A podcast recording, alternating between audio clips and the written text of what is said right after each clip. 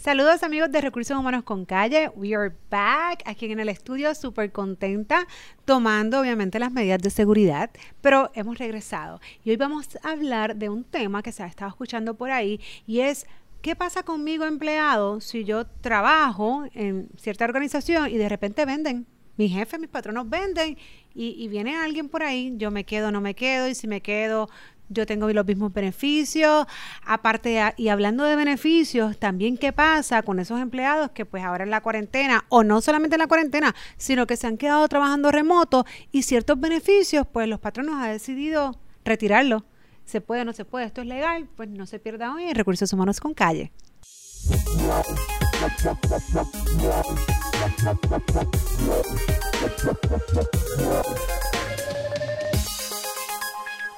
Saludos y como les comentaba, pues mira, sí que tenemos distanciamiento social. Aquí hoy nos acompaña el licenciado Reinaldo Quintana.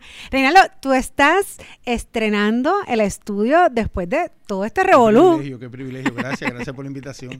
gracias, gracias a ti por venir. Digo, cabe destacar que Wilton te recibe con el termómetro, lavado de manos, obviamente con todas las medidas de prevención. primero Wilton te saca para afuera. y, después entonces te explica cómo es afuera. Así que manda. Así que, sí, y si no, no entra. si no, no, entra. tiene que ser. Exactamente. pues un tema súper interesante que sabes que estaba en los medios y pues mencionó, ¿verdad? La, la compañía Luma Energy, que sabemos que hay un contrato por ahí y unas ciertas situaciones con la autoridad, ¿verdad? De la, de la energía eléctrica acá en Puerto Rico, donde se ha escuchado eh, eh, sobre tenemos eh, la posición de, de, la Unión, ¿verdad? Que es uno de los más vocales que ha sido en este proceso, y también de los compradores o, o de quien, ¿verdad? Lo que puede ser el patrono sucesor, eh, en, en, la compra de este negocio en marcha y, y, la duda de qué ocurre. Digo, y yo, yo sé que nos vas a explicar, pero hay dos cosas que es, importante mencionar. Uno, primero, la empresa privada, y cuando es un negocio en marcha. Segundo, lo que es el sector público. Y tercero, cuando hay una unión, en cualquiera de las dos, ¿verdad? Que hay un convenio colectivo, etcétera. Así que yo soy empleado y de repente mi patrono decidió vender. ¿Qué pasa conmigo?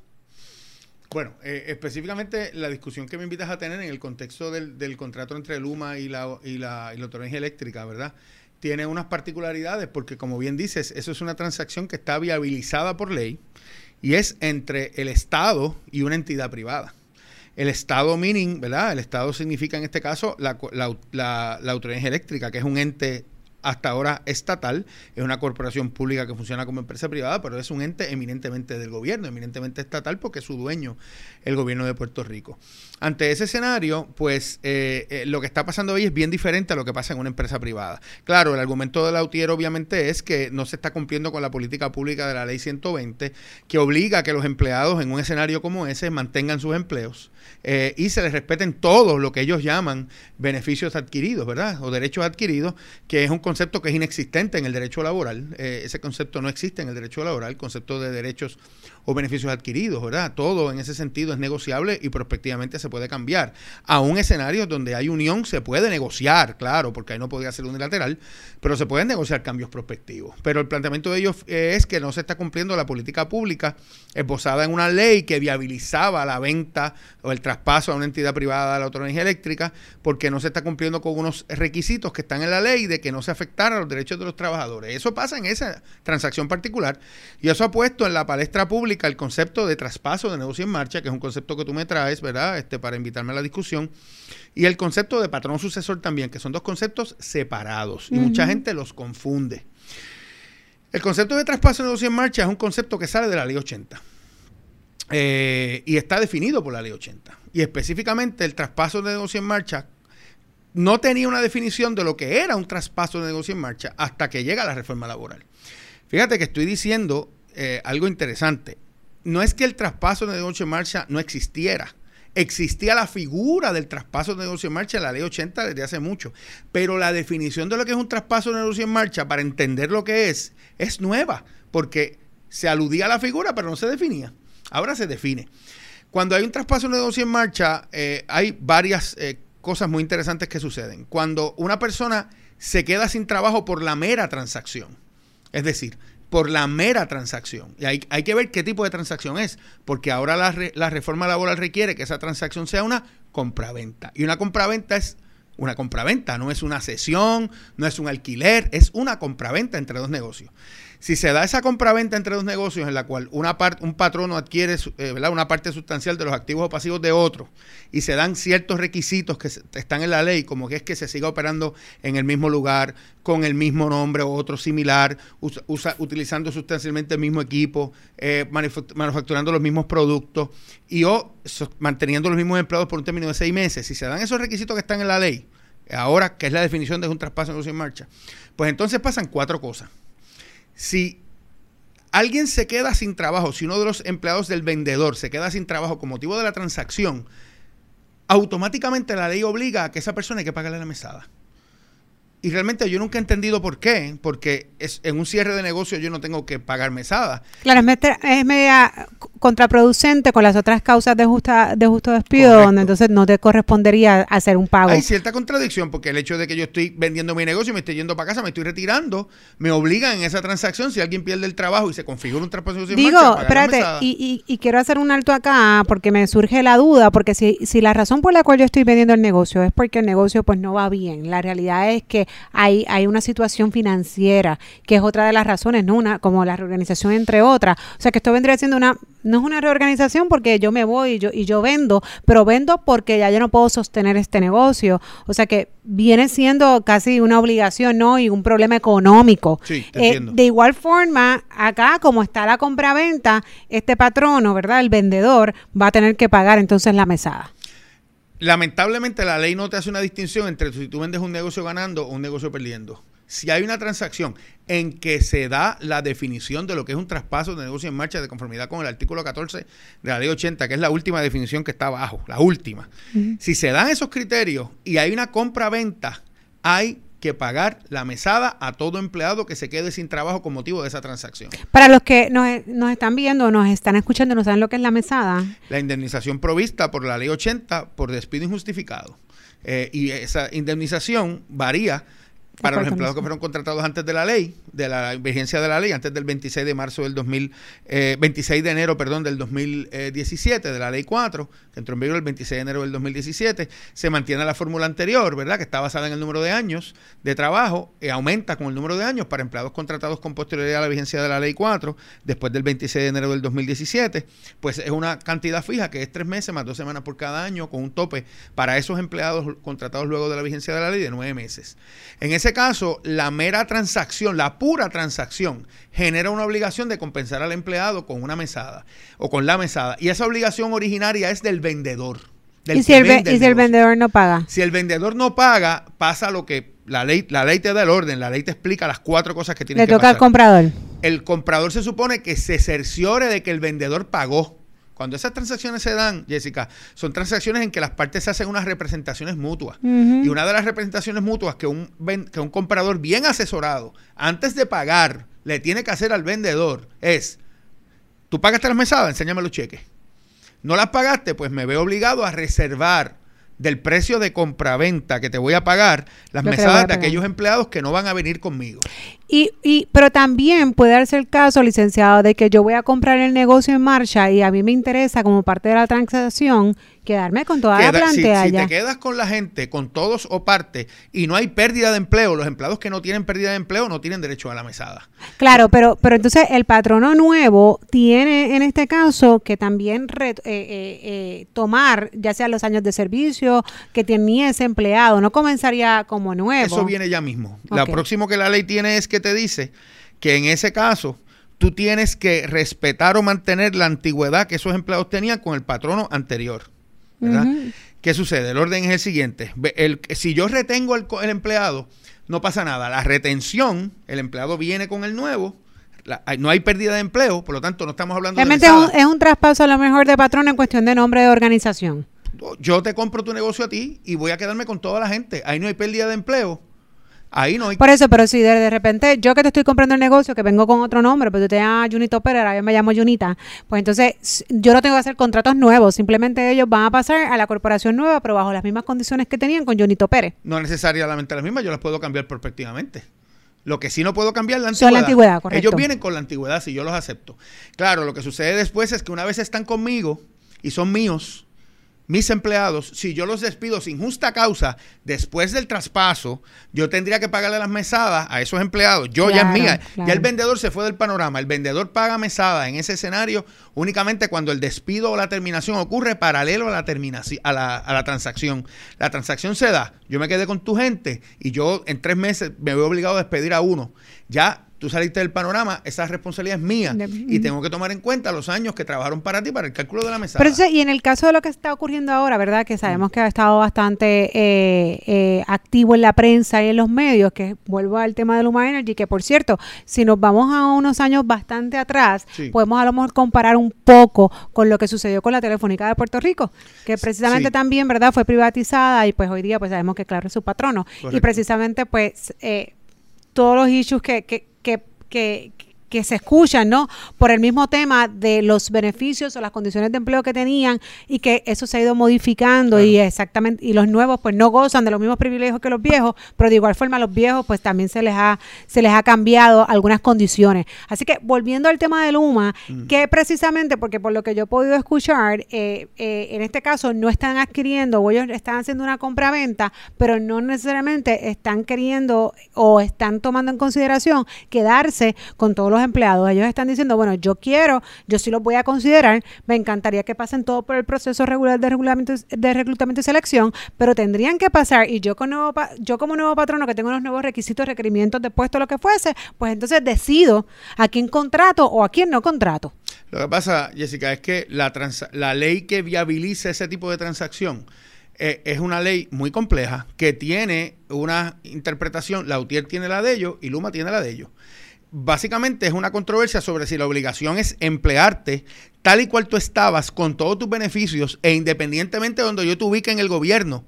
Porque recuerda también que la ley bajo la cual se está haciendo la transacción te dice que no necesariamente yo te tengo que dejar en la, en la autoridad eléctrica o trabajando con Luma, por ejemplo, porque puede ser otras plazas en la autoridad eléctrica que tú cualifiques, o puede ser que vayas al gobierno a otra posición.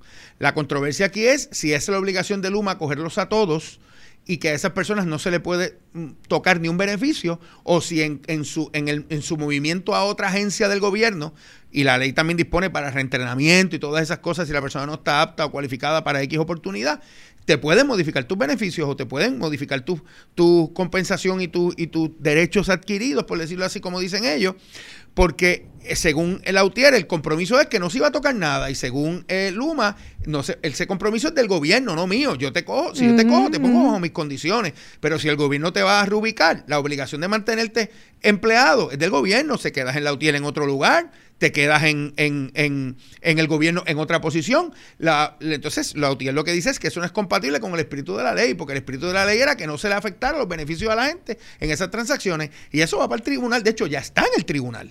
Claro, y yo creo, digo, y acá hablando un poquito fuera de derechos, sino de recursos humanos, yo creo que también es importante destacar que definitivamente si viene un patrono, o quien, que, si, si mañana tú vas a comprar algo, obviamente tú lo vas a comprar a tu gusto, es como que hay tres carros iguales, pero el que tú compras, tú lo vas a querer como tú quieras, con los features que tú quieras, pues yo creo que esa persona obviamente va a querer tener la oportunidad de saber si en efecto con los cambios o con lo que yo traigo, pues las personas que están allí están capacitadas o por lo menos que pasen por ese escrutinio, ¿no? De, de, de, de reclutamiento para saber si en efecto con lo que yo vengo a hacer, tú lo puedes hacer, porque la realidad es que no necesariamente va a quedar igual, van a ser probablemente dos mundos diferentes. Entonces, pues en ese aspecto, pues yo creo que tienen un punto, ¿no? Eh, eh, el, poder eh, objetivamente, ¿no?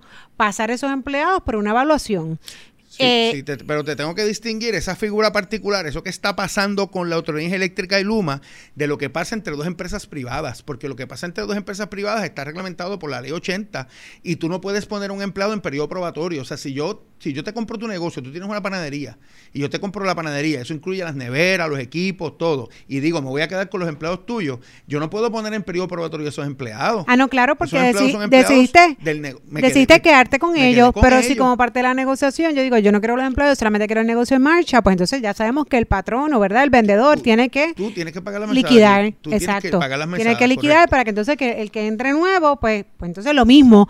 De repente quiere el 100% que pase por tu proceso y el 100% supera las, ¿verdad? Supera el proceso y son contratados, pues santo y bueno, aunque empiezas from scratch, desde cero. Lo que pasa es que esas dinámicas se prestan para muchos issues de casos que nosotros hemos manejado en la oficina, pues como por ejemplo, a te llevaste a tres empleados y no te llevaste a alguien y ese plantea que lo dejaste fuera por discrimen, por la razón que fuere, o que tú y yo nos pusimos de acuerdo para dejarlo afuera. Claro que tienes que ser cuidadoso porque no significa no significa que porque yo entonces ahora soy patrono nuevo y tengo el derecho de poder eh, eh, cualificar o evaluar los nuevos empleados, pues hay que ser cuidadoso que no tengamos algunos hechos de discriminación, porque como bien mencioné, de repente de 10 cogí 8 y estos dos los dejo fuera, que precisamente son los dos que tienen cualquier grupo, protegido. pues entonces podría tener ¿verdad? alguna repercusión. Eso es así. Y es muy interesante también, ¿verdad? Porque en esos casos particulares la gente confunde otra doctrina, que es la doctrina del patrón sucesor.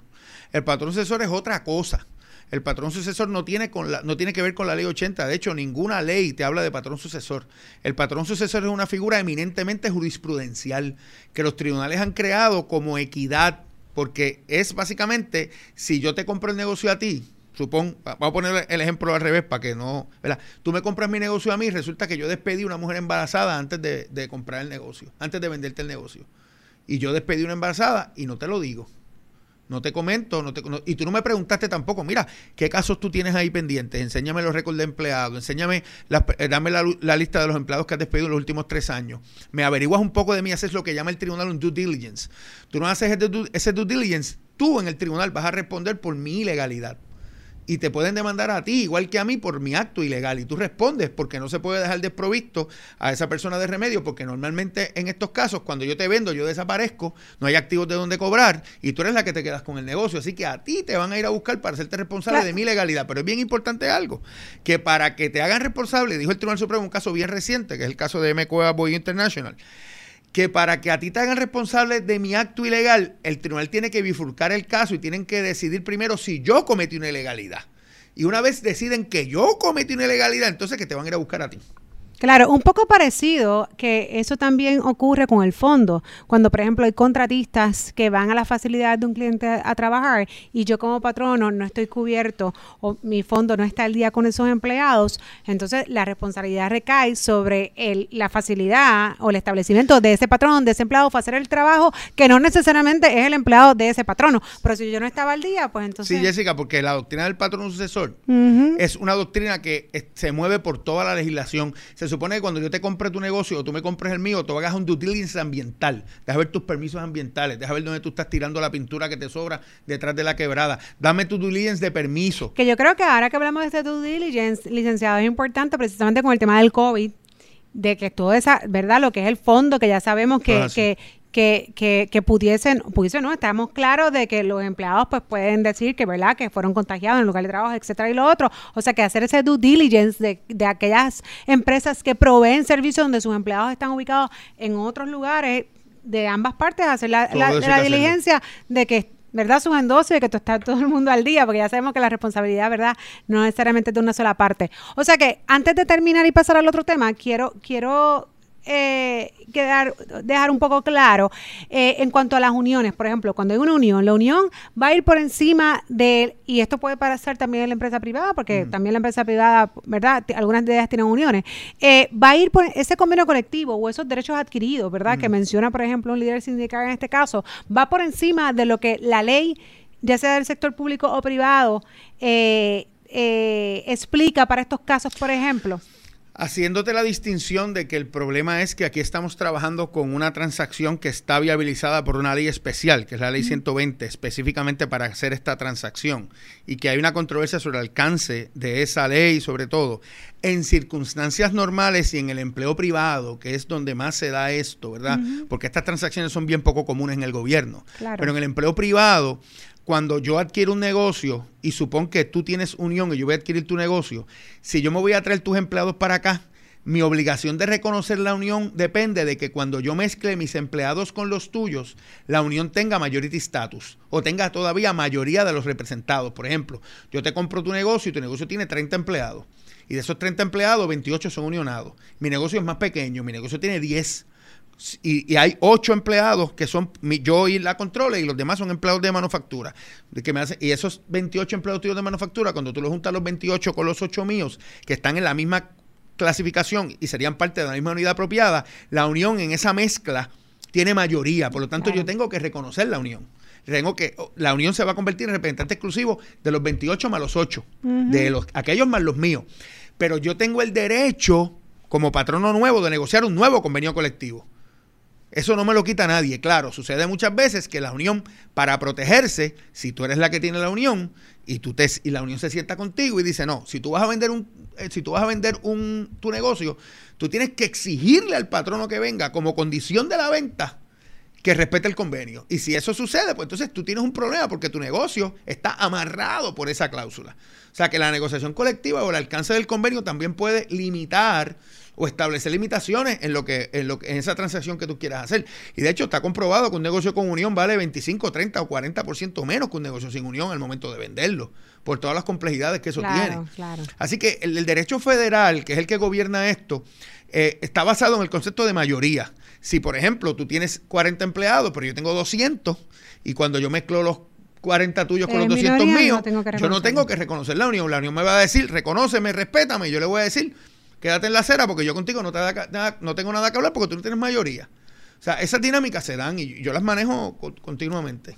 O sea que ojo, ojo para el que compra y ojo para el que vende. El que compra y el que vende. En Puerto Rico yo siempre digo a modo de broma en mis seminarios que la gente compra la llave del negocio y piensa que esa es la llave de la felicidad y que cuando tú metes la llave en el negocio, pues salen unicornios y salen sapitos Alicia, el mundo de no funciona así, todo se complica. Tanto el que compra como el que vende tienen que entender la complejidad de las transacciones y hacer una y de hecho se pueden hacer pactos en contrario, porque yo puedo contratar contigo que si aunque tú me vendas el negocio, el que va, tú no pagas las mesadas, las pago yo como comprador porque yo quiero, yo tu negocio, yo lo quiero, me interesa, no importa, yo las pago, yo las pago y tú te vas, te llevas con tus chavos íntegros para tu casa. O sea, todas esas cosas admiten pacto en contrario y se, y se pactan en contrario también y se dan cláusulas de defensa, de indemnización, de salvaguardia, todas esas cosas se pactan en los, en los exhibits y en las cláusulas de los contratos. de pactarlas. O se pueden pactar, correcto. Eh, eh, lo, hablando de beneficios, voy a cambiar un poco el tema y es que obviamente con todo esto de, la pandemia y del trabajo remoto, que muchas empresas se han movido ¿no? a, ese tipo de, trabajo, digo, porque eso siempre, no siempre, pero hace ya muchísimo, un poco de tiempo, por no decir mucho, ya sí muchas empresas trabajaban por lo menos ciertos puestos de manera remoto, ahora es casi obligado obligado a muchas de ellas a trabajar remoto. Y esto conlleva que ciertos beneficios, o como en, la, en el modo en que te contrataron en un inicio, pues se hayan cambiado o modificado. Por ejemplo, y, he tenido muchos acercamientos y este puede ser el ejemplo más común, pero igual que este, otros casos más, o, otras concesiones, ¿no? Que también se hicieron al momento de la contratación. Por ejemplo, tengo personas que se me han acercado y me han dicho, mira Jessica, a mí cuando me contrataron me dieron mi paquete de compensación, incluye este salario base, plan médico X o Y, y esta partida que va dirigida a un car allowance, porque en mi posición se requiere o se requería en aquel momento que obviamente yo me trasladara en la isla. Entonces, pues yo tenía esta cantidad de dinero para ese fondo, ¿no? Ahora, como obviamente yo estoy trabajando desde mi casa y yo no salgo, pues entonces el patrón ha decidido que esa partida no la va a pagar. Y entonces aquí es que entra, ¿verdad? La, la, la, la confusión de los empleados. Esto es legal, no es legal, este, porque al final del día, pues, ¿qué pasa? Y, y digo, yo, yo sabemos que desde el 2012 hubo un cambio, esta cantidad sí tributa, porque precisamente para no trabajarla como reembolso, porque administrativamente es bien complicado para los patronos y prefieren entonces asignar una partida. Pero si, por ejemplo, a mí me dan 500 dólares y supón que puede ser que con lo que yo salgo, la realidad es que esos 500 dólares no se me van no se me van en, la salida, en la gasolina, en el mantenimiento, lo que fuese, y pues me sobran unos chavitos para mí, es parte de lo que yo estoy acostumbrada para vivir. Claro. Ahora que el patrono me diga que me va a quitar esos 500 dólares que están asignados para cara allowance, pues me va a afectar a mí, ¿verdad? A lo que ya yo tenía establecido para pagar mis biles. Sí. Eh, eh, ¿qué, ¿qué, se haría en ese caso? ¿Hasta dónde pudiese llegar el empleado? ¿Hasta dónde puede llegar el, el, el, el, eh, el patrono? Porque entonces está la otra parte, dice, pues, ¿qué pasa? En ocasiones, pues, te quieren dar documentos, ¿no? Pues, para firmar ese cambio. Yo escuchaba hasta dentro a, a, contratos, que la realidad es que, ¿verdad? Eso lo vas a hablar tú mejor, pero ¿qué pasa si el empleado se, niega? La realidad es que como que se lo van a quitar. Sí, sí, bueno, eh, Jessica, eh, todo patrono que haga cambios en un escenario como ese, tiene que tener presente que los cambios tiene que consultarlos previo a cualquier implantación, porque puede haber elementos contractuales, puede haber, puede haber elementos legales, puede haber elementos en la clasificación del empleado que tengan que ver o que afecten esa decisión. La realidad es que yo, todo patrono, pueda hacer cambios prospectivos en la compensación de un trabajador. Eh, este, siempre y cuando esos cambios no se hagan con un motivo discriminatorio, ¿verdad? Únicamente para afectar a las personas por algún grupo protegido. Siempre y cuando esté pagando dentro de los estándares legales, es decir, que no le baje la compensación a alguien por debajo del mínimo o que le quite algo que es un derecho legal. Que o, que sea un o que sea un exento y también. Que sea un exento y le afecta la, clasificación. le atenta contra, muy bien, le atenta contra su clasificación. Pero los patrones están facultados para hacer cambios prospectivos en la compensación o condiciones de trabajo de sus empleados. Eso no es ilegal de por sí. Máxime en un escenario como este que, están, que se pueden contextualizar esos cambios y que, y que tienen muy poco de caprichoso o arbitrario porque están eh, ¿verdad? Este, basados en el hecho de que antes tú salías a la calle y ahora no, como bien dices tú. Oye, pero este, eso respondía también a que no necesariamente yo gastaba todo eso eh, en, en, en, gastos asociados al trabajo y yo podía hacer eso para pagar la luz, el agua, el teléfono o la pensión, si es así el tema, ese es el caso, ¿verdad? Pero, pero eh, a menos que el empleado no pueda alegar y probar que el cambio es arbitrario y caprichoso y que responde a un criterio ilegal, que es por ánimo de represalia, que es por ánimo de discrimen, eh, el patrón está facultado para hacer cambios prospectivos. ¿Qué excepciones hay a eso? Bueno, excepción, por ejemplo, es que hay un contrato de trabajo que diga expresamente que bajo ninguna circunstancia a mí me van a cambiar ningún beneficio, aunque el mundo se esté acabando. Pues que sabemos que, no existe, eso no existe. Con un lenguaje tan claro. Y espérate, pues ahí, ahí esto va a generar, esta situación va a generar eso.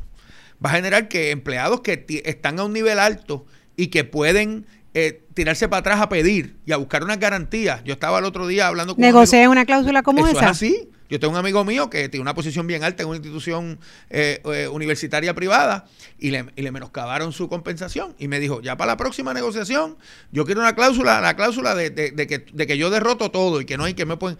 Porque, y, y si se pacta, se pacta. Y lo único que evitaría que esa cláusula no se ponga en vigor sería una quiebra.